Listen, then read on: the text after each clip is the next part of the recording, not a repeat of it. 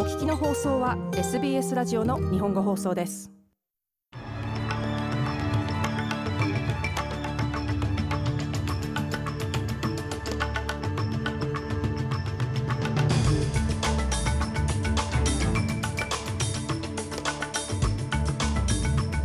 6月14日午後のニュースをシドニーから大場にがお届けします。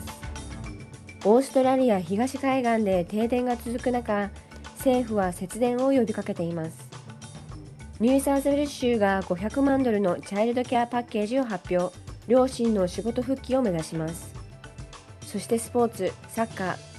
オーストラリアが5大会連続6回目となるワールドカップ出場を決めました。この時間の主なニュースです。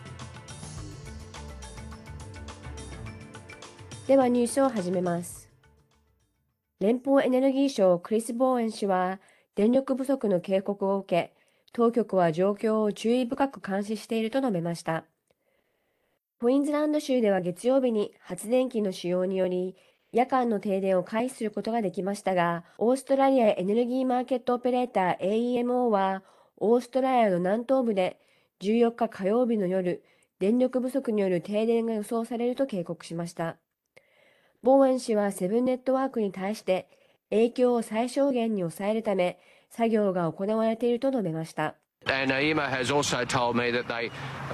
AEMO はニューサーズウェル州や他の州での停電を回避できると考えています。しかしもちろん彼らは今後も懸命に働き、システムを積極的に監視していくことでしょう。クリス・ボーエン氏はこのように述べました。一方、ニューサーゼル州のマット・キーン増相は、シドニー・ノーザンビーチスの複数のサバーブにおける停電を受け、住民に節電を呼びかけました。しかしこの停電は電力不足との関連はなく、インフラによるものだと述べています。キーン増相は ABC に対して節電を訴えました。We've got enough extra capacity in the system at the moment. AEMO are confident that we've got reserve supply of electricity if in the event 現在のところシステムには十分な余力があります。AEMO は万が一問題が発生した場合でも電力の予備供給があることを確信しています。ヒーターを止めろとは言いませんが、節電が自分にとっても良いということを意識してほしいです。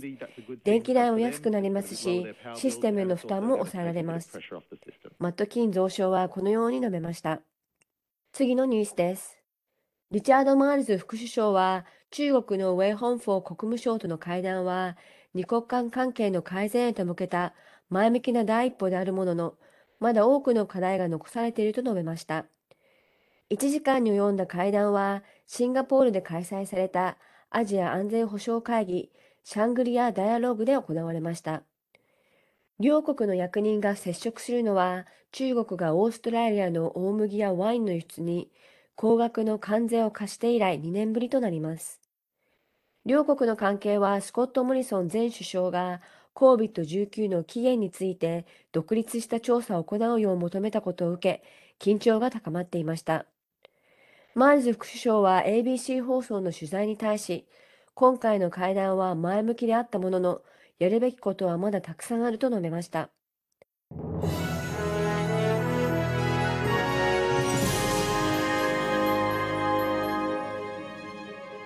ニュースを続けます。ニューサーズウェル州政府は、チャイルドケアの空きを増やすため、今後10年間で56ドルを投じ、チャイルドケアの拡張や新たな施設の開設、スタッフの増員などを目指します。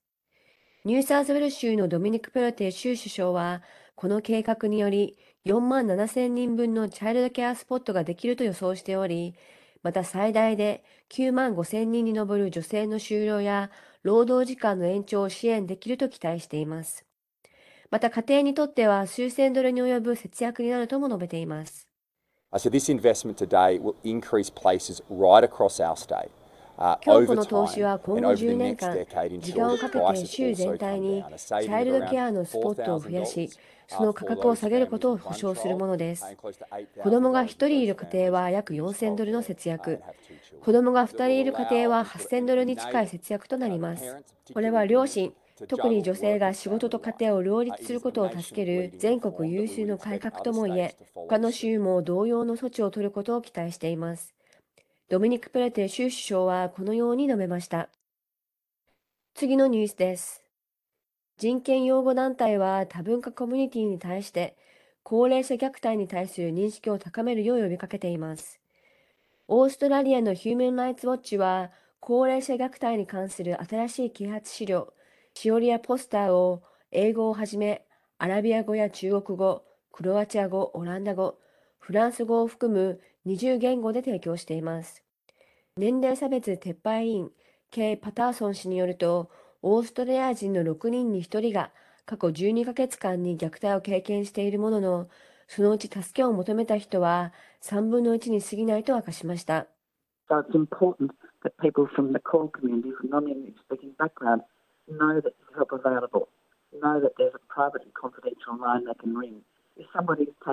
ですから文化的、言語的に多様なコミュニティや英語を話せない人々が助けを得られるということを知るのは重要です。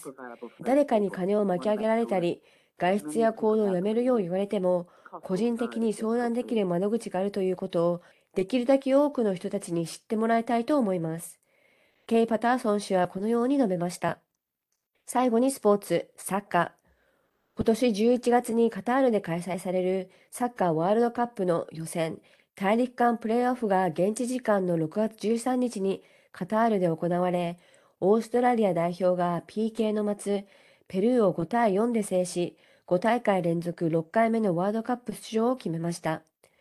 オーストラリアとペルー、ともに全大会に続く大陸間プレーオフとなった本試合、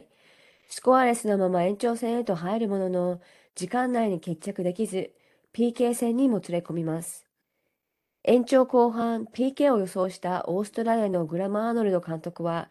PK を得意とするキーパーアンドリュー・レッドメインをキャプテンであるマット・ライアンの代わりに投入。レッドメインはサドンデスとなった6人目のシュートを弾き、オーストラリアをカタール大会へと導きました。これによりレッドメインは2006年のワールドカップ大陸間プレーオフで決勝ゴールを決めたジョン・アロイージーと共に歴史にその名を刻みました。以上、6月14日午後のニュースでした。